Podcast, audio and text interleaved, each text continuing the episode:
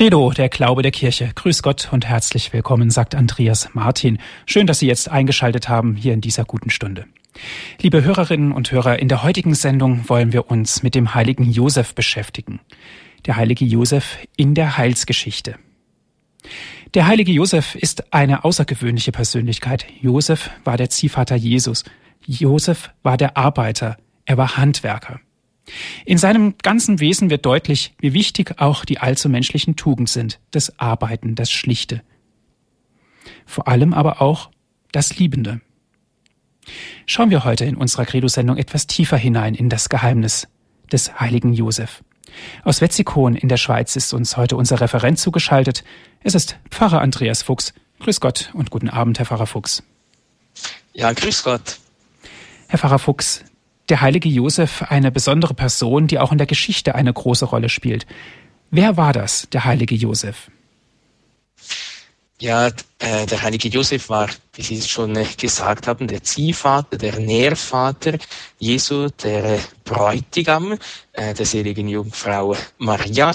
Was er sonst noch alles war und getan hat, das werden wir jetzt dann in äh, den nächsten Minuten auch hören. Bestimmt eben eine äh, Person, wie Johannes Paul II. sagt, dem, eine Person, der Gott die höchsten Schätze anvertraut hat, nämlich die Mutter Gottes und seinen einzigen Sohn, Jesus Christus. Er hatte die Aufgabe, beide zu behüten, zu beschützen. Und er hat das eben auch äh, mit Großartigkeit, mit Bravour getan. Deshalb lieben und verehren wir den heiligen Josef ja auch heute noch. Ja, ich möchte mich bei meinen Ausführungen vor allem auf das stützen, was auch die Kirche gesagt hat, nicht einfach irgendein bisschen so in der Fantasie graben, sondern auf das bauen, was die Kirche uns schenkt. Denn, wie wir vielleicht wissen, in der Heiligen Schrift ist schon vom heiligen Josef die Rede, sind aber nur relativ wenige Worte, aber sehr wichtige Worte, vor allem äh, bei Lukas und bei Matthäus, beides Male ganz am Anfang des äh, Evangeliums, bei der Kindheitsgeschichte. Nachher hören wir dann äh, nichts mehr vom heiligen Josef beim öffentlichen Leben Jesu. Deshalb geht die Kirche auch davon aus, dass er dann äh, ziemlich bald äh, gestorben ist, beziehungsweise äh, bei der Passion Christi äh, nicht mehr gelebt hat. Nun, ich möchte mich vor allem stützen auf ein Schreiben des Heiligen Vater, äh, Vaters Johannes Paul II.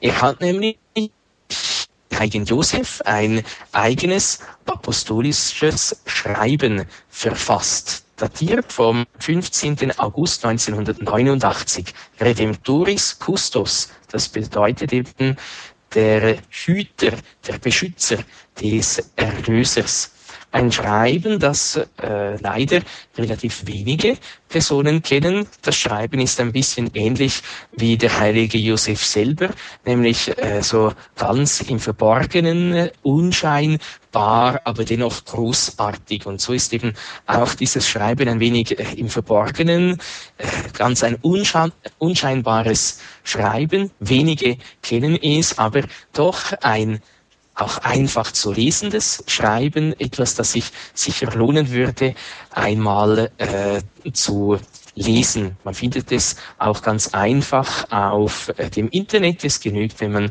äh, bei einer Suchmaschine Redemptoris Custos eingibt und dann äh, findet man es eigentlich ziemlich schnell.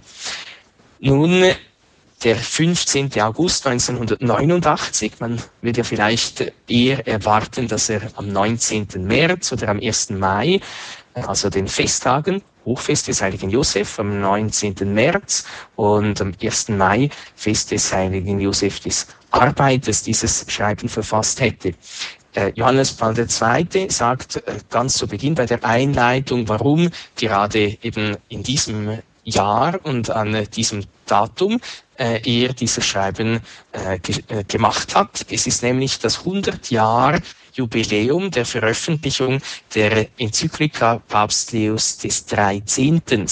Äh, die wurde eben auch am 15. August 1889 geschrieben, eben auch über den heiligen Josef, aber ein ganz kurzes Schreiben. Nun, Johannes Paul II. stellt uns den äh, heiligen Josef sehr schön, sehr einfach dar. Ich möchte so die schönsten Stellen ein wenig auch herausnehmen, bisschen den Aufbau auch dieses äh, wunderschönen Schreibens Ihnen aufzeigen und auch ein bisschen ein paar Gedankenanstöße geben zu unserem eigenen persönlichen Leben äh, mit Gott, wie der heilige Josef eben auch da uns eine große Hilfe sein könnte, um diese Beziehung mit Gott zu vertiefen, eben unseren Glauben zu vertiefen. Nun, nach der Einleitung im Schreiben Redemptoris Custos folgt nachher das Kapitel, die, die Darstellung des heiligen Josef im Evangelium. Und da geht Johannes Paul II. vor allem darauf ein, dass der heilige Josef, der Bräutigam der Mutter Gottes, der Mann der Mutter Gottes ist eben auf die Ehe mit Maria, weil der Engel ihm selber sagt, Josefs und Davids, fürchte dich nicht, Maria als deine Frau zu dir zu nehmen. Nun, das ist ja eigentlich dann auch die Antwort auf eine qualvolle Frage des heiligen Josef, denn er sah, dass seine Frau schwanger war, dass sie ein Kind empfing und konnte sich aber nicht erklären, wie, äh, welches die Umstände waren, die zu dieser Schwangerschaft geführt haben. Und äh, deshalb beschloss er, sich in aller Stille von ihr zu trennen. Und der Heilige Vater sagt, er wusste nicht, wer sich angesichts der wunderbaren Mutterschaft Mariens verhalten sollte. Er suchte natürlich eine Antwort auf die beunruhigende Frage, vor allem aber suchte er nach einem Ausweg aus der für ihn schwierigen Situation. Und wenn er sich in aller Stille von ihr trennen wollte, dann wollte er sich nicht einfach aus dem Staub machen, sondern er wollte das Beste für seine Frau. Sonst hätte er sie anzeigen müssen und sie wäre gesteinigt worden. Deshalb heißt es auch eben, weil er gerecht war, hat er dann beschlossen, sich in aller Stille von ihr zu trennen. Dann aber zeigt ihm der Engel auf, dass das Kind eben nicht von einem anderen Mann, sondern dass das Kind, das sie erwartet, vom Heiligen Geist ist, äh, so wie wir auch im Matthäusevangelium im ersten Kapitel nachlesen können. Und der Engel befiehlt ihm dann eben Maria als Frau, als seine Frau zu sich zu nehmen. Und da kommt eigentlich das Wunderbare, das ist auch dann so ein bisschen die Überleitung zum zweiten Kapitel des apostolischen Schreibens. Äh, dann kommt dieser Abschnitt aus dem Matthäusevangelium. Als Josef erwachte, tat er, was der Engel des Herrn ihm befohlen hatte, und nahm seine Frau zu sich. Und Johannes Paul II. schreibt dann, er nahm sie zu sich mit dem ganzen Geheimnis ihrer Mutterschaft er nahm sie zu sich zusammen mit dem Sohn, der durch das Wirken des Heiligen Geistes zur Welt kommen würde. Damit bewies er in Bezug auf das, was Gott ihm durch seinen Boten aufgetragen hatte, eine willige Verfügbarkeit, die jener Mariens ähnlich ist.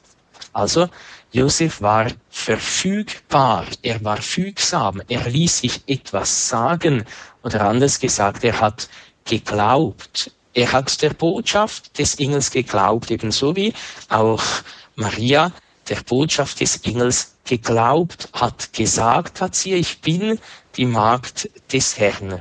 Mir geschehe nach deinem Wort. Der heilige Josef glaubt auch, er tut, was der Engel ihm sagt. Und dazu schreibt Johannes Paul II., am Anfang dieses Pilgerweges, eben der Pilgerweg des Glaubens, eben uns auch, wir sind ja auf diesem Pilgerweg des Glaubens, des Credos unterwegs. Am Anfang dieses Pilgerweges trifft sich der Glaube Mariens mit dem Glauben Josefs. Wenn darum Elisabeth von der Mutter des Erlösers sagte, selig ist die, die geglaubt hat, so kann man gewissermaßen dieses Seligsein auch auf Josef beziehen, weil er positiv auf das Wort Gottes antwortete, als es ihm in jenem entscheidenden Augenblick überbracht wurde. Um genau zu sein, Josef antwortete auf die Verkündigung des Engels nicht wie, wie Maria, sondern er tat, was der Herr ihm befohlen hatte und nahm seine Frau zu sich. Was er getan hat, ist reinster Gehorsam des Glaubens. Deshalb sehen wir also, der heilige Josef ist nur schon von daher ein großes Vorbild für uns. Von uns wird eben auch nicht verlangt, dass wir in erster Linie viele große Worte machen. Oftmals sind wir ja dazu vielleicht auch gar nicht so fähig, sondern dass wir große Taten machen. Und große Taten sind jetzt nicht spektakuläre Werke, sehen wir ja auch im Leben des heiligen Josefs. Er war ein einfacher Handwerker, hat nichts Außerordentliches gegen außen getan, aber außerordentlich war eben sein Glaube und seine Liebe. Er tat, was der Engel ihm gesagt hat. Er tut das dann nachher auch wiederum bei der Flucht nach Ägypten. Und wenn wir vielleicht so ein wenig auf unser eigenes Leben schauen, äh, dann sehen wir, dass wir vielleicht äh, oftmals ein wenig zögern, oftmals äh, nicht so einfach Glauben schenken, den Boten Gottes. Äh, Boten Gottes sind heute ja auch jene, die uns das Wort Gottes verkünden, die guten, heiligen Menschen, äh, die Priesterbischöfe, äh, die uns eben auch das Wort Gottes verkünden. Und da zögern wir vielleicht, je nachdem, auch ein wenig dem Glauben zu schenken, wirklich das im Glaubensgehorsam anzunehmen. Unser tätiger Glaube, das ist es, was zählt. Eben nicht nur, dass wir sagen, ja Jesus, ich glaube an dich, sondern dass wir es auch durch unsere Tat zeigen. So eben wie der heilige Josef. Nicht viele große Worte, sondern eben große Taten. Ein großes Herz mit großer Liebe, das dann auch Ja sagt äh, zu dem, was Gott uns verheißt. Und so kann man eben auch mit Johannes Paul II. sagen, dass Josef der Erste ist, der am Glauben der Gottesmutter teilhat und dass er dadurch seine Frau im Glauben an die göttliche Verkündigung unterstützt. Er ist es auch, der von Gott als erster auf den Pilgerweg des Glaubens gestellt wurde, auf dem Maria vor allem seit Golgotha und Pfingsten in vollkommener Weise vorangegangen ist. Also äh, dieser Ausdruck Pilgerweg des Glaubens ist ein Ausdruck, der Johannes Paul II. Äh, sehr am Herzen liegt und auch so ein eigentlich sehr schöner, praktischer Ausdruck, eben den auch wir verstehen. Denn wir sind auch auf dem Pilgerweg des Glaubens. Wir sind unterwegs auf die Ewigkeit hin und wir sind eben so am Pilgern, betend und wachend auf Christus hin in Begleitung eben genau dieser Heiligen auch und auch äh, eben auch wir sollen gläubigen Herzens diesen Weg gehen. Und wenn nun der heilige Josef der Erste ist, der auf den Pilgerweg des Glaubens gestellt worden ist, dann bedeutet das, dass der heilige Josef nicht irgendwie so äh, auf einem hohen Sockel und auf, auf einem unerreichbaren Sockel steht, sondern dass er eben auch uns nahe ist, dass er uns vorangegangen ist auf diesem Pilgerweg des Glaubens, quasi so vorgespurt hat, dass er uns aber auch begleitet, eben, dass er uns beisteht. Nun, dann äh, geht der Papst eine wenig auf den Dienst der Vaterschaft auch ein und betont, wie wichtig gerade eben auf diesem Pilgerweg des Glaubens die Familie, die Familien sind und dass vor allem die Heiligkeit der Familie wichtig ist und dass er äh, und er sagt auch eben diese Heiligkeit, das heißt, sie muss vor allem durch die Liebe bestimmt sein. Da das Wesen, so sagt er, und die Aufgaben der Familie letztlich von der Liebe her bestimmt sind. Und die Familie die Sendung empfängt, die Liebe zu hüten, zu offenbaren und mitzuteilen, als lebendigen Widerschein und wirkliche Teilhabe an der Liebe Gottes zu den Menschen und an der Liebe Christi, unseres Herrn, zu seiner Braut der Kirche, soll sich die heilige Familie, diese Urhauskirche, in allen christlichen Familien widerspiegeln. Denn durch den geheimnisvollen Ratschluss Gottes hat in ihr für viele Jahre der Sohn Gottes verborgen gelebt. Sie ist deshalb Urbild und Beispiel für alle christlichen Familien.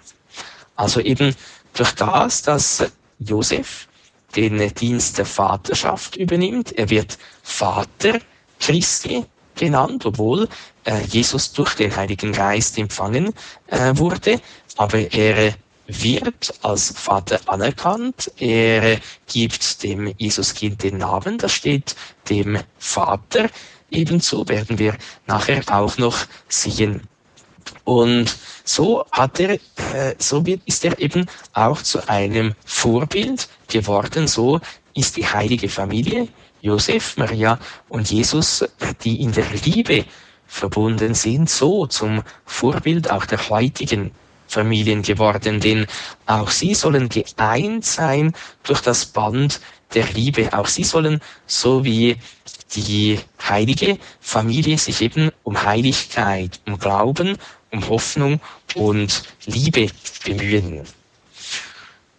Danach geht der heilige Vater eben so auch die verschiedenen Stationen äh, des Lebens des heiligen Josef durch, vor allem das, was wir dann auch in der Bibel erwähnt äh, finden. Da ist zuerst einmal die Volkszählung. Äh, diese Volkszählung, die äh, offenkundig bezeugt, dass Jesus wirklich zu uns Menschen gehört, dass er als Mensch unter Menschen, als Bürger dieser Welt auch den zivilen Gesetzen und Einrichtungen unterworfen ist, aber dass er eben auch der Retter der Welt ist. Und so äh, konnte Jesus eben auf diese Weise irgendwie äh, in einer gewissen Art und Weise mit allen, die mit ihm zusammen als Menschen erfasst und eingeschrieben waren, eben auch Heiligen. Nach der Volkszählung wissen wir eben, wie der heilige Josef auch diesen staatlichen Gesetzen äh, gehorsam war, nach Bethlehem geht und da äh, in Bethlehem, wie, wie das Kind Jesus zur Welt kommt. Und Josef wird Zeuge. Er ist Augenzeuge. Er wird Zeuge des Kommens des Sohnes Gottes in der Welt. Das heißt eben, äh, Johannes Paul II. Äh, sagt dann so schön, dass äh, Josef Augenzeuge der Geburt war, dass er auch Augenzeuge der Anbetung der Hirten war, dass er auch Zeuge der Anbetung äh, der Weisen aus dem Osten war. Das heißt eben so, äh, steht er für uns als Zeuge, so steht er als einer eben der hinweist, der uns auch festmacht, äh, der uns hilft an die Wirklichkeit der Menschwerdung des Sohnes Gottes zu glauben. Und andererseits, so wird er auch einer, der uns auffordert, selbst Zeugen zu werden. Klar, wir sind nicht Augenzeugen, so wie er. Wir haben das Jesuskind nicht mit unseren leiblichen Augen äh, bei der Geburt gesehen, aber auch wir sollen Zeugnis ablegen. Wir haben das Jesuskind durch die Augen unseres Glaubens erkannt, in seinem Wort, äh, in den Sakramenten. Und auch wir sollen durch unser Leben Zeugnis ablegen. Gerade da kann eben auch der heilige Josef uns helfen. Er ist Augenzeuge. Er hat durch sein einfaches, bescheidenes, zurückgezogenes Leben bezeugt, dass Jesus wirklich der Retter ist. Und so soll er auch uns helfen, eben auch Zeugnis für Christus abzulegen.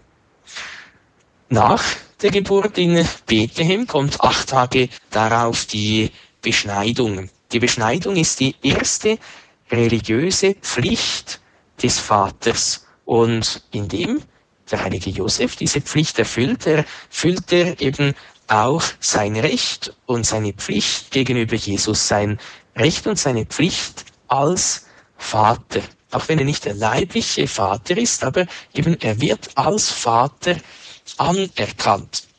Genauso eben auch mit der Namensgebung. Mit der Namensgebung erklärt Josef seine rechtmäßige Vaterschaft über Jesus. Jesus. Und mit der Nennung des Namens verkündet er auch die Sendung Jesu als Retter. Eben Jesus, der Name heißt Gott rettet. Gott ist der, der heilt, der rettet, der das Heil bringt. Dann 40 Tage nach der Geburt, das Fest, das wir eben auch letzthin gefeiert haben, am 2. Februar, Darstellung Jesu im Tempel, Aufopferung, Maria Lichtmess, äh, das ist eben auch eine weitere Pflicht des Vaters, die von Josef auch erfüllt wird. Äh, ein paar Mal im Evangelium nach Lukas, wo diese Begebenheit, dieses Ereignis beschrieben wird, lesen wir immer und immer wieder, äh, dass die Eltern kommen, um das zu erfüllen, was nach dem Gesetz des Herrn vorgeschrieben ist. Dann bei Matthäus vernehmen wir auch ein Ereignis, das sehr schmerzhaft ist, nämlich die Flucht nach Ägypten. Äh, schon bald nach der Geburt müssen die Eltern fliehen. Eben erscheint wiederum ein Bote Gottes, ein Engel dem Josef im Traum und fordert ihn auf, mitten in der Nacht aufzustehen und mit dem Kind zu fliehen. Und wiederum heißt es, er tat, was der Engel ihm befohlen hatte. Wiederum vielleicht noch einmal hier, nochmals dringender, eben dieser Glaubens, Gehorsam, äh, der ja auch uns oftmals vielleicht auch ein wenig herausfordert. Ich weiß nicht, ob auch wir mitten in der Nacht aufgestanden wären, äh, wenn uns der Engel ruft, um zu fliehen, um den Willen Gottes zu tun. Wenn wir, je nachdem, äh, mitten in der Nacht erwachen, sei es, weil wir einfach nicht gut schlafen können oder sei es, weil vielleicht auch der Wecker am Morgen läutet, dann äh, sind wir vielleicht ja auch nicht immer gerade sofort bereit und stehen gerade sofort auf, um zu tun, was Gott von uns verlangt. Nun dann, nachher kommt ein wenig später, das heißt eben zwölf Jahre später, die Begebenheit Jesus im Tempel, wo die Eltern auch noch eigentlich über ihre religiöse Pflicht hinaus, äh, dass äh, eben diese Wallfahrt äh, zum Tempel in Jerusalem machen und wo sie Jesus auch inmitten der großen Menschenmenge verlieren. Und wo Maria auch sagt, dass sie ihn wiederfinden, dein Vater und ich haben dich voll Angst gesucht, wo Jesus dann auch sagt, ja, warum habt ihr mich gesucht? Wusstet ihr nicht, dass ich in dem sein muss, was meinem Vater gehört? Wo es dann so auch heißt, die Eltern verstanden nicht. Aber Jesus erklärt nicht weiter, äh, denn eben dieses Geheimnis, man kann nicht einfach alles auch erklären. Und Josef und Maria nehmen das auch in Demut an. Bestimmt hat er sich sicher auch Gedanken gemacht, was dieses äh, Wort heißen äh, könnte. Ich muss in dem sein, was meinem Vater gehört. Nun, äh, danach beginnt dann das sogenannte oder beginnt, äh, hat schon vorher begonnen, aber noch vielleicht noch ausführlicher das verborgene Leben äh, Jesu, das Aufziehen und die Erziehung äh, Jesu von Nazareth. Wie es eben heißt, Jesus wuchs heran und nahm zu an Weisheit, Alter und Gnade. Johannes Paul II. sagt dann eben, er wuchs auf im Kreis der heiligen Familie, unter den Augen Josefs, der die hohe Aufgabe hatte, Jesus aufzuziehen. Das heißt, ihn zu ernähren, zu kleiden und im Gesetz und in einem Handwerk zu unterweisen, wie es den Pflichten, die dem Vater aufgetragen sind, entspricht. Also eine sehr hohe Aufgabe, eine sehr schwierige Aufgabe, den Sohn Gottes eben zu nähren, zu kleiden, im Gesetz zu unterweisen und in einem Handwerk zu äh, unterweisen, ihm das beizubringen. Aber wie wir wissen, der heilige Josef hat das sehr gut gemacht, hat ihm eben wirklich gutes Handwerk beigebracht, hat ihn so angeleitet, eben äh, wirklich äh, ein ganz normales Handwerkerleben zu führen. Und das ist eben auch eigentlich äh, sehr schön, ein großer Trost, auch für uns, dass wir nichts Außerordentliches machen sollen, sondern nur den Willen Gottes mit außerordentlicher Liebe, so wie es eben auch der heilige Josef, wie es die Mutter Gottes und wie es eigentlich auch Jesus selber getan hat. Nun, so wollen wir eine kurze Musikpause auch machen und diesen ersten Teil so ein wenig sitzen lassen. Für alle die, die später hinzugekommen sind, Sie haben eingeschaltet in der Credo-Sendung hier bei Radio Horeb und bei Radio Marias Südtirol. Der heilige Josef in der Heilsgeschichte ist das heutige Thema. Wir hören hierzu Herr Pfarrer Andreas Fuchs aus Wetzikon in der Schweiz. Ja, wir äh, betrachten ja so ein bisschen dieses äh, sehr schöne Schreiben Johannes Paul II. über den heiligen Josef Redemptoris Custos vom 15. August 1989. Äh, Im ersten Teil, äh, den wir angesehen haben, geht so der Heilige Vater ein wenig die Stationen des Lebens äh, Jesu äh, durch, wo der heilige Josef eben auch ihn begleitet hat, eine wichtige Rolle gespielt hat, das was uns im Evangelium auch überliefert ist.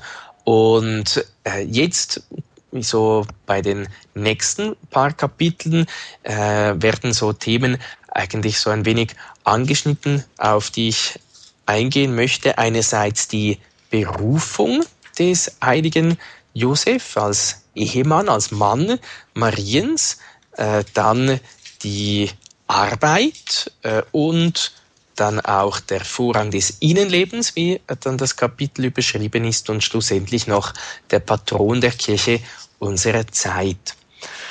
Nun,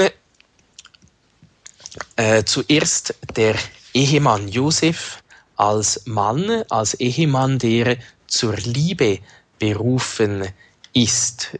Die Mutter Gottes war schon eben berufen zu einer besonderen Liebe, nämlich dass sie Jungfrau bleibt und dennoch Mutter wird. Und Josef ist ja mit ihr verlobt, verheiratet und äh, dann äh, es schreibt der Heilige Vater eben in den Worten der Verkündigung an die Mutter Gottes äh, beziehungsweise an äh, ihn durch den Engel vernimmt Josef nicht nur die göttliche Wahrheit über die unaussprechliche Berufung seiner Frau, sondern er hört außerdem wieder die Wahrheit über die eigene Berufung. Dieser gerechte Mann, der ganz im Geist der vornehmsten Traditionen des auserwählten Volkes die Jungfrau aus Nazareth liebte und sich mit ihr in eheliche Liebe verbunden hatte, wird von Gott nochmals zu dieser Liebe berufen.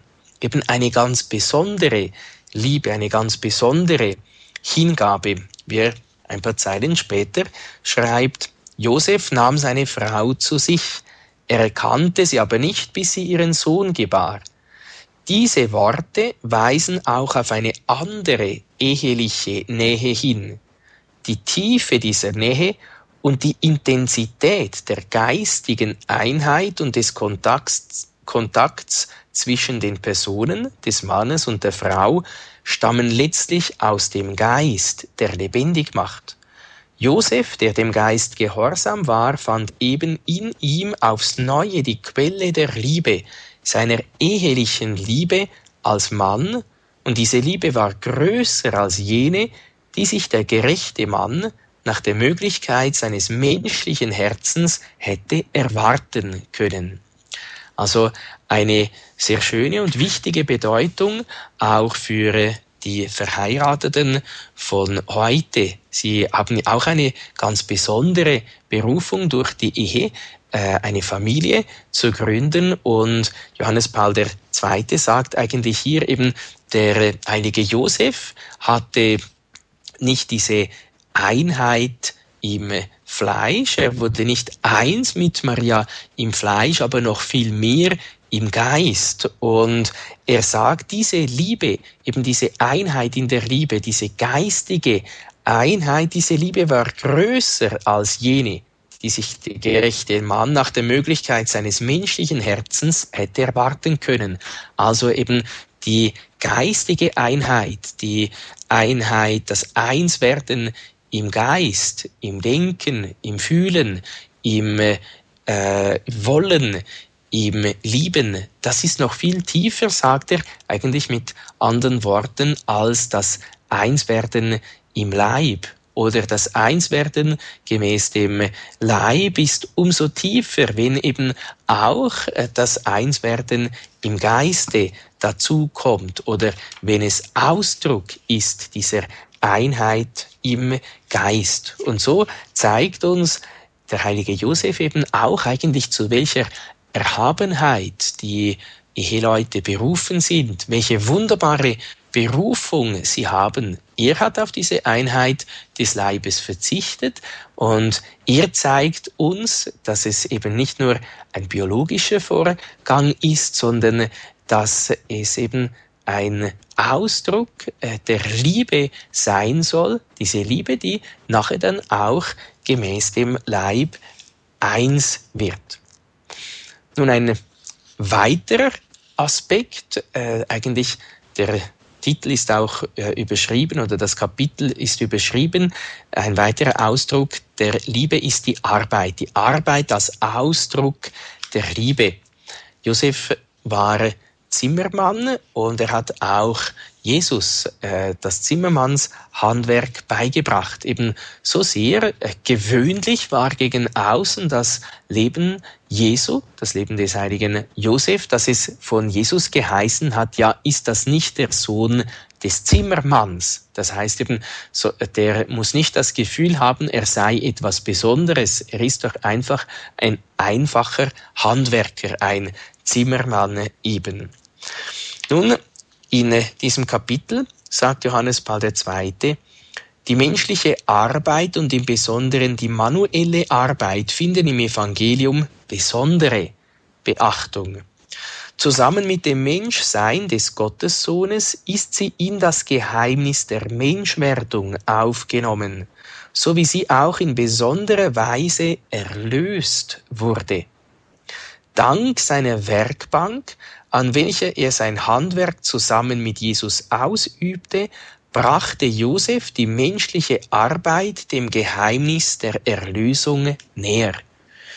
Eigentlich ein wunderbarer Satz, eben dank der Arbeit, die der heilige Josef äh, verrichtet hat, die er Jesus beigebracht hat, bringt er die menschliche Arbeit an sich dem Geheimnis der Erlösung näher.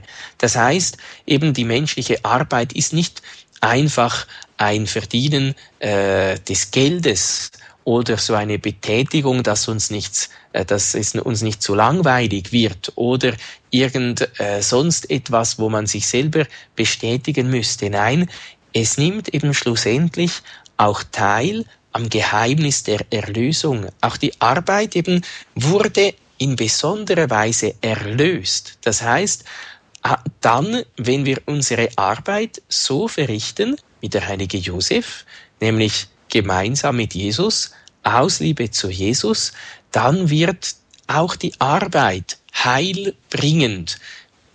Der heilige Josef hat diese Arbeit getan, weil es der Wille Gottes war. Aus Liebe zu Jesus. So sollen auch wir arbeiten.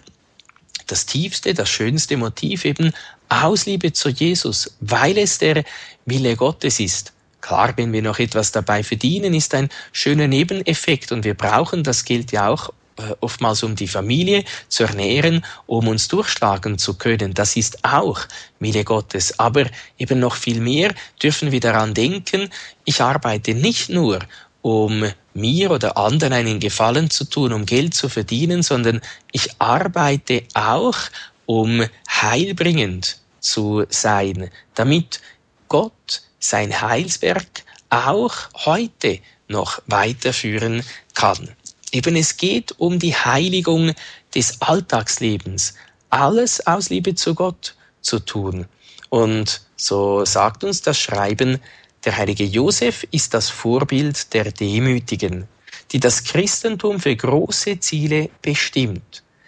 Er ist der Beweis dafür, dass es um gute und glaubwürdige Nachfolge Christi zu sein, keiner großartigen Dinge bedarf, sondern nur allgemeine, menschliche, schlichte, aber wahre und glaubwürdige Tugenden erforderlich sind.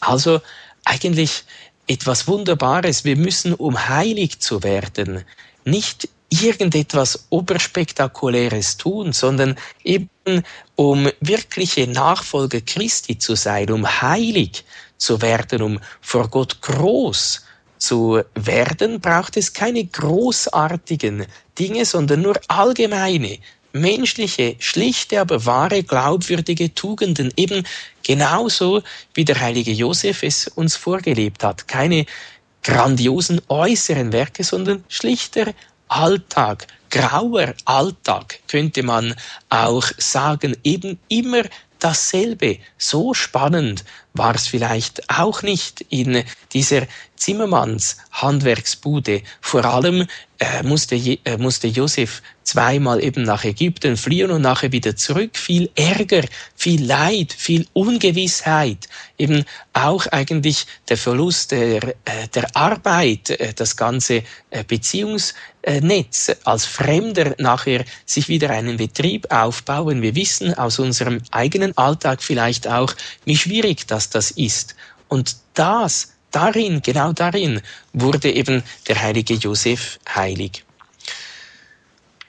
Nun, ein nächster Punkt, der Vorrang des Innenlebens.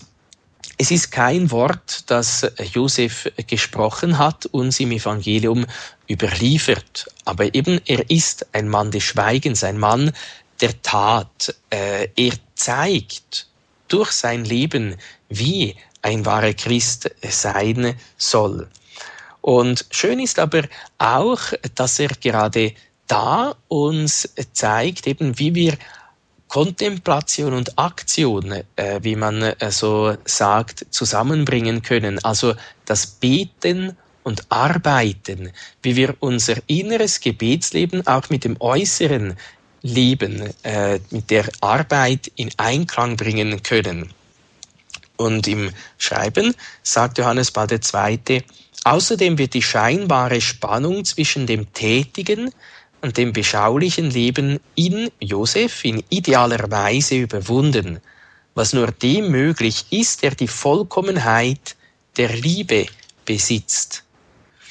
Wir könnten sagen, dass Josef sowohl die Liebe zur Wahrheit, das heißt die reine, betrachtende Liebe zur göttlichen Wahrheit, die von der Menschheit Christi ausstrahlte, gelebt hat, als auch die notwendige Nächstenliebe, das heißt die ebenso reine Liebe des Dienstes, den die Obhut und Entfaltung eben dieser Menschheit von ihm verlangte.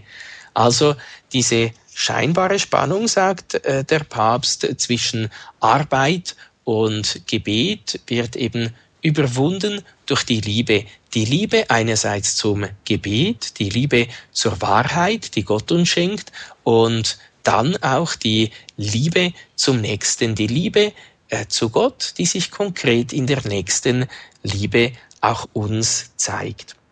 Und das ist eben auch wiederum ein großer Ansporn an uns, wo der heilige Josef auch uns helfen kann, dass wir eben auch in der Liebe alles so eins werden lassen. In der Liebe zum Gebet, zu, unserem, zu unseren alltäglichen Gebeten und auch in der Liebe zu unserer alltäglichen Arbeit.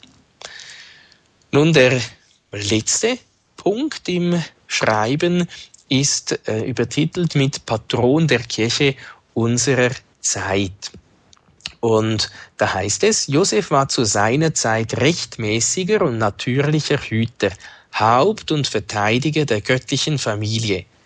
Es ist daher für den heiligen Josef angebracht und seine höchst würdig, dass er, so wie er einst die Familie von Nazareth in allen Belangen heiligmäßig zu beschützen gewohnt war, jetzt die Kirche Christi mit seinem himmlischen Beistand beschützt und verteidigt.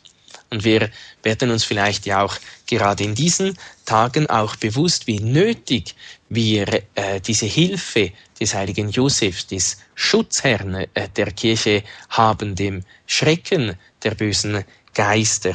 Ein Exorzist hat mir auch gesagt, eben, dass der äh, Teufel sehr Angst hat, auch vor dem heiligen Josef, vor der Mutter Gottes und vor dem heiligen Josef. Deshalb sollen wir auch ein großes Vertrauen in diesen Heiligen haben, dass er uns vor dem Bösen bewahrt, weil er eben der Schutzherr ist, der Patron der Kirche unserer Zeit, äh, weil er äh, Jesus und Maria beschützt und behütet hat. Und Johannes Paul II. sagt eben auch, auch heute noch haben wir bleibende Gründe, um jeden einzelnen Menschen dem heiligen Josef zu empfehlen. Es ist also nicht so, dass das irgendwie so nur für ein paar fromme Seelen wäre, äh, dass das altmodisch ist, dass der heilige äh, Josef irgendwie verstaubt äh, wäre und nur irgendwie auf den Estrich gehörte. Nein, äh, eben auch heute noch haben wir bleibende Gründe, um jeden einzelnen Menschen dem heiligen Josef zu empfehlen. Und so wollen wir uns eben auch selber mit unserer Arbeit, mit unserem Beten, mit unserer Berufung, mit unserer Liebe ganz dem heiligen Josef anvertrauen. Die heilige Therese von Avila, eine große Verehrerin äh, des heiligen Josef, sagt auch eben, ich habe, äh, es ist mir noch nie passiert, äh, dass wenn ich ihn um etwas gebeten habe, dass ich nicht erhört worden wäre. Und sie sagt auch, jeder, der sich ihm anvertraut wird, ganz schnell, ganz gute Fortschritte im geistlichen Leben machen. Und so äh, mögen wir uns eben wirklich auch ganz dem heiligen Josef anvertrauen, dass auch er unser mächtiger Patron und Fürsprecher beim Jesuskind sein kann.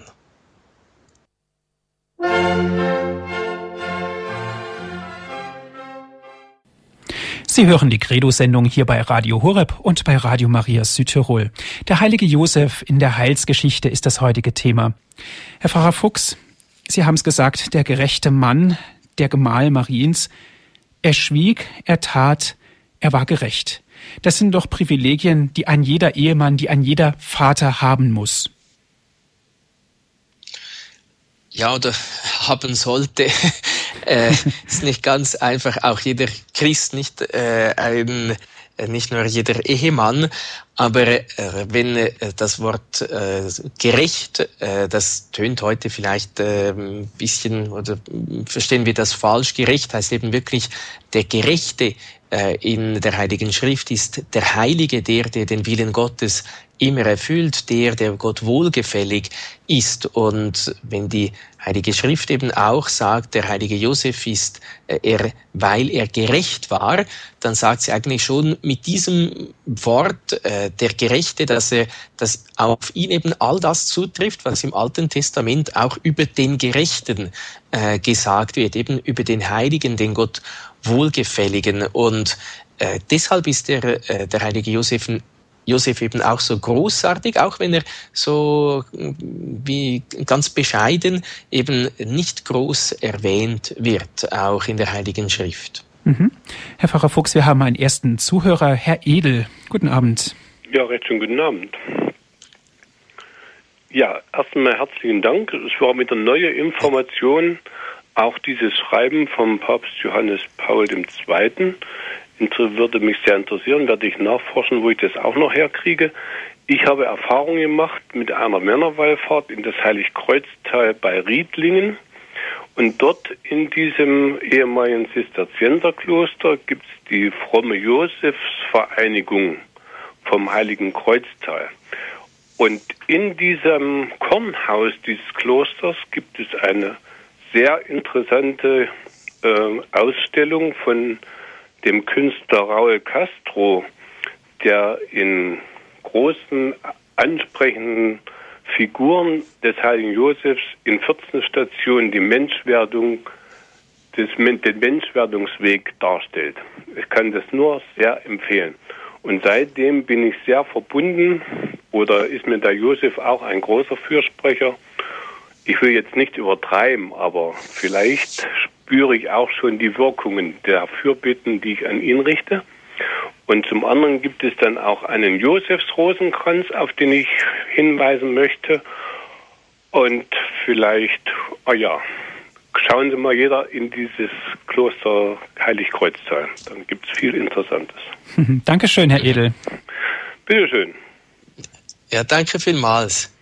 Ja, der heilige Josef wird natürlich auch künstlerisch sehr dargestellt. Herr Pfarrer Fuchs, wie wird er dargestellt? Mit dem Zimmermannswinkel ja. ist das eine, aber es gibt bestimmt ähm, noch andere Darstellungen. Ja, oftmals auch natürlich mit dem Jesuskind äh, oder äh, dann auch äh, mit, mit der ganzen heiligen, also als ganze heilige Familie vor allem so neuere Darstellungen, auch sehr schöne Darstellungen, wo äh, eben die Mutter Gottes und das Jesuskind äh, behütet. Und dann natürlich eigentlich eben geht er da auch interessanterweise wie ein bisschen auch unter. Bei jeder Krippe äh, ist er mit der Mutter Gottes und dem Jesuskind da. Aber irgendwie äh, haben wir ein wenig die Tendenz, äh, so glaube ich zumindest, äh, ihn ein bisschen auch zu übersehen, obwohl er natürlich immer auch äh, da ist äh, bei jeder Darstellung der äh, Krippe. Herr Edel hat es vorhin gesagt, er spürt praktisch schon, dass Josef ihn erhört hat in seiner Bitte zu ihm. Was konkret darf man Josef bitten? Ja, ich denke, man kann ihn sich in allen Anliegen äh, bitten, natürlich gerade auch äh, eben so eben oder so ein bisschen klassisch äh, ist eben er ist der Patron der Arbeiter, dass man die Arbeit eben auch so aus Liebe tut, wie er es getan hat, weil er äh, gemäß der Überlieferung in den Händen der Mutter Gottes und äh, von Jesus gestorben ist, ist er auch der Patron der Sterbenden, äh, dass man ihm eben auch die eigene Sterbestunde anempfiehlt, dass wir auch so in der Gnade Gottes in der Liebe äh, Gottes äh, sterben dürfen, in die Ewigkeit äh, eingehen dürfen. Dann natürlich eben auch als Patron der heiligen Familie, dass er den Frieden und alle Tugenden, äh, die in der Familie vor allem ausgeübt werden sollen, äh, dass er uns die auch erfleht, dass er uns dabei helfen möge, eben auch eine wirklich gute heilige Familie zu sein. Aber man kann ihn natürlich in allen Anliegen anrufen oder ihm eben die eigenen Anliegen anempfehlen. Ein Heiliger sagt, eben wer es ganz schlau machen möchte, der sollte den heiligen Josef vor allem anstellen, weil er mit der Mutter Gottes verbunden ist und dann bitten die beiden dann eben auch äh, das Jesuskind, äh, dass es doch diese Bitte erhöre. Also eben klar, man soll da nicht anfangen zu rechnen, äh, wo sie sich jetzt am meisten lohnt, sondern es zählt ja auch die die Liebe, die innere Zuneigung äh, zu den Heiligen, die wir da auch um Hilfe anrufen, weil wir glauben, wir sind mit ihnen verbunden, eben die Gemeinschaft der Heiligen auch in diesem Sinn. Mhm. Frau Holme ist die nächste Zuhörerin. Grüß Gott. Grüß Gott, guten Abend. Ähm, der heilige Josef, äh, der war ja schon immer mein besonderer Liebling und leider habe ich den äh, Vortrag, also nur des, den letzten Teil gehört, was mir aber trotzdem dabei aufgefallen ist, äh, dieser ähm, heilige Josef braucht eigentlich noch den wesentlich größeren Glauben wie Maria, denn eine Frau, die schwanger ist, die merkt ja an ihrem Körper, äh, äh, das Kind ist da und sie weiß ja, dass sie mit keinem Mann äh, geschlafen hat, aber der heilige Josef, der muss es eigentlich wie alle Männer, muss es einfach nahtlos glauben. Und das bewundere ich an dem heiligen Josef sehr, dass er äh, ja, dass er da sofort äh, in diese Rolle einsteigt. Und äh, er hat ja auch äh, sich in Stille von Maria trennen wollen, wollte sie also nicht, nicht bloßstellen, ist vielleicht sanft ausgedrückt. Er hätte sie ja steinigen lassen können, denn eine Frau, die schwanger ist, mit der, die hat ja Ehebruch begangen. Und äh, der heilige Josef ist für mich also schon ein äh, ganz großer, vor allem weil er auch so aus dem Hintergrund wirkt. Das wollte ich gern sagen. Dankeschön, Frau Himmel. Ja, das war ja vor allem jetzt der, äh, oder eben beim ersten Teil äh, geht da der Heilige Vater auch auf äh, diesen Aspekt ein. Und eben es stimmt schon, er ist wirklich den Pilgerweg des Glaubens gegangen, ein äh, sehr äh, tiefer äh, Glaube, eben äh, der an Gott nicht verzweifelt ist, auch äh, wenn äh, diese, dieser missliche Umstand äh, wirklich ist, eben der ihn äh, schon beinahe hat verzweifeln lassen oder wo er sehr in Sorge äh, war, was, was bestimmt auch ein großes Leiden für ihn war, als er sah, äh, die, die Mutter Gottes ist schwanger. Er wusste aber äh, auch eben äh, nicht er äh, hat, äh, sie ist nicht von ihm schwanger und er konnte äh, sicher auch nicht glauben, weil er sah, wie heilig sie gelebt hat, dass äh, sie ihn jetzt betrogen hätte. Das konnte er bestimmt nicht vorstellen, aber er hat sich auch nicht, äh, wenn sie ihm gesagt hätte, ja, ein Engel ist zu mir gekommen, das, das wäre auch noch das, das wäre nicht so glaubhaft gewesen. Er hält eben diese Schmerzen aus, äh, diese, ja, diese Ausweglosigkeit bis dann der Engel ihn eben äh, aufklärt und sagt, äh, dass der Heilige Geist äh, dieses äh, Kind äh, in äh, den Schoß der Mutter Gottes getragen hat, dass sie vom Heiligen Geist empfangen hat. Und er hat keine Mühe zu glauben. Eben einer, der im Glauben wirklich stark ist, eben ein tatkräftiger Glaube im wahrsten Sinn des Wortes. Eine nächste Hörerin ist in der Leitung. Guten Abend. Guten Abend. Äh, ich wollte sagen über den heiligen Josef. Also der Priester hat vorher gesprochen, die Kirche ist in einer furchtbaren Situation, ja, traurig und so weiter. Und da habe ich mir gedacht, Jesus Christus hat seinen Pflegevater geschickt, den Josef Ratzinger, als Hilfe. Ja, ja, ja, das ist eine gute Idee, eine, ja. eine schöne Idee, genau. Also, ja. weil der äh, Heilige Vater eben, eben das sein Namenspatron ist ja auch der Heilige Josef und er ist wirklich auch äh, so etwas wie der Schutzherr der Kirche oder er verteidigt auch in äh, dieser Zeit wirklich die Kirche, Richtig. zeigt in seiner Person, wie die Kirche sein soll, eben ganz einfach, ganz heilig, äh, ganz äh, in der Liebe. Ja, das ist ein schöner Gedanke. Ja, und äh, man sollte das in den Pfarreien überall auch bekannt geben, dass man zum heiligen Josef, der ganze Mörf ist dem heiligen Josef, ja, geweiht. Und jeder Mittwoch, jeder Mittwoch ist dem heiligen Josef geweiht. Also da sollte man schon wirklich was dem heiligen Josef, den Papst, auf die, auf die Hände geben. Hä? Ja, ja.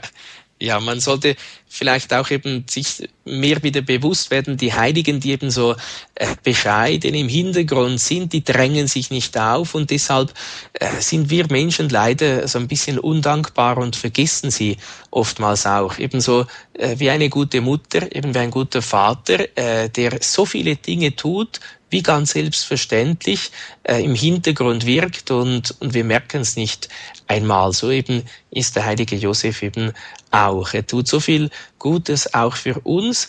Also lädt uns eben gerade der Monat März ganz besonders ein, ihm, äh, ihn, den heiligen Josef, wieder neu zu entdecken. Mhm. Dankeschön für Ihren Anruf. Herr Pfarrer Fuchs, ich möchte ganz gerne noch auf das Neue Testament ein klein wenig blicken. Der heilige Josef ist da gegen Mitte des Neuen Testamentes gar nicht mehr benannt. Er wurde praktisch ausgeblendet. Warum ist das so? Ja, die, Überlieferung der Kirche geht äh, davon aus, äh, eben wir sehen ihn vor allem bei Lukas, bei Matthäus am Anfang, bei der Kindheitsgeschichte, äh, dann noch äh, bei äh, dem Verlust und dem Wiederfinden im Tempel und äh, nachher eigentlich eben verlieren sich seine Spuren oder dann liest man nichts mehr äh, beim öffentlichen Leben ist. Die Mutter Gottes ist äh, da aber ähm, beim äh, ja, vom heiligen Josef lesen wir nichts mehr und deshalb eben äh, geht man davon aus, dass er dann irgendwann äh, da war äh, im als Jesus zwischen zwölf und, und, und, und 30 Jahren äh, eben äh, gestorben ist. Johannes Paul II. sagt, dass auch eben äh, sein Pilgerweg des Glaubens hört dann früher auf, eben weil er dann nicht mehr unter dem Kreuz äh, steht. Deshalb steht dann eben äh, oder erwähnen die, äh, die Evangelien ihn dann äh, auch äh, nicht mehr. Gut, danke schön, Herr Pfarrer Fuchs. Wir sind am Ende der Sendezeit angelangt. Danke für Ihre Auslegungen und danke auch an Sie, liebe Hörerinnen und Hörer, dass Sie sich so zahlreich mit eingebracht haben. Wenn Sie gerne diese Sendung noch einmal hören möchten, sie wurde für Sie aufgezeichnet. Rufen Sie an unseren CD-Dienst unter folgender Telefonnummer 08323 9675 120. Noch einmal die Telefonnummer von unserem CD-Dienst 08323 9675 120. Dort können Sie sich eine CD bestellen und dieser Service ist kostenlos von uns für Sie. Wir freuen uns aber doch über jede Spende. Wenn Sie die Möglichkeit für das Internet haben, www.horeb.org ist unsere Internetadresse. Noch einmal www.horeb.org hore.org. Dort können Sie sich die Sendung auf Ihren Computer herunterladen und auch immer wieder erneut anhören. Herr Pfarrer Fuchs, darf ich Sie jetzt noch um den Segen bitten? Ja, wir wollen den heiligen Josef auch bitten, dass wir an seiner Hand eine immer, eine immer tiefere Liebe zu äh, seiner Braut, der Mutter Gottes und zu seinem Pflegekind, dem Jesus Kind äh, zu Jesus haben, äh, dass wir so ihm immer ähnlicher werden können, dass er uns führt und leitet, eben gerade auch durch die Stürme dieser Zeit. Der Herr sei mit euch. Und mit deinem Geiste. Auf die Fürsprache der seligen Jungfrau und Gottesmutter Maria und ihres Bräutigams, des heiligen Josef, der Patron der Arbeiter, der Patron der Sterbenden, der Patron der Kirche, segne behüte, begleite und beschütze euch der allmächtige Gott, der Vater und der Sohn und der Heilige Geist. Amen. Gelobt sei Jesus Christus. In Ewigkeit. Amen. Viel Freude noch im weiteren Programm wünscht Ihnen Ihr Andreas Martin.